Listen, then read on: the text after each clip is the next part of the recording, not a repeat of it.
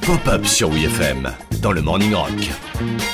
Au pays des idées, les imaginatifs sont rois. Mais quand t'as une imagination de merde, bah t'es juste le roi des idées à la con. Ah, ils sont pas fut-fut hein, quand même. Un jour de 1970, un jeune agent d'artiste, Noël Marshall, a la chance de se voir confier la production de l'adaptation cinématographique du roman d'un de ses clients. Ce roman, c'est L'Exorciste. The only hope, The Exorcist. Noël Marshall pourrait se contenter d'enchaîner les productions et de faire carrière comme ça, mais il a une autre passion, Noël, les animaux sauvages. Je m'appelle Noël et j'aime bien les hyènes. Parce que la hyène, c'est un, animal dont on parle jamais, alors que c'est un animal qui peut être, qui peut être très important. Depuis 1969, il travaille avec son épouse, l'actrice Tippi Hedren, à un projet de comédie d'aventure qui mettrait une famille américaine face aux vrais fauves d'une réserve naturelle en Afrique. Vous êtes sûr? Vous allez pas regretter? En 1976, il parvient à faire financer le tournage de ce projet Le tournage est censé durer 5 mois, il va durer 5 ans. Quand c'est long, c'est trop long. En plus d'être l'un des tournages les plus longs et lunaires de l'histoire d'Hollywood, c'est également l'un des plus dangereux. Les scènes sont tournées avec de véritables animaux sauvages, tigres, lions, girafes, etc. J'ai vraiment l'impression d'être au zoo. Le problème, c'est que personne n'est entraîné pour les dresser. Les blessures se multiplient et certaines sont vraiment hyper graves. Mais Noël, il est chaud.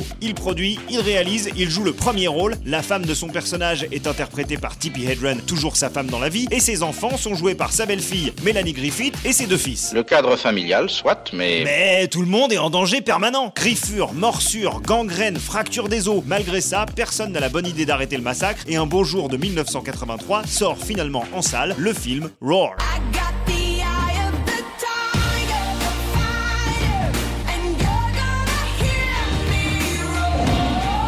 Le résultat final est un bon gros navet dans lequel tout le monde joue n'importe comment, le film se plante logiquement au box-office et Noël Marshall ne réalise plus jamais aucun film jusqu'à sa mort en 2010, 41 ans après avoir eu son idée de merde. Moi j'ai une idée qui est c'est super, c'est une idée que...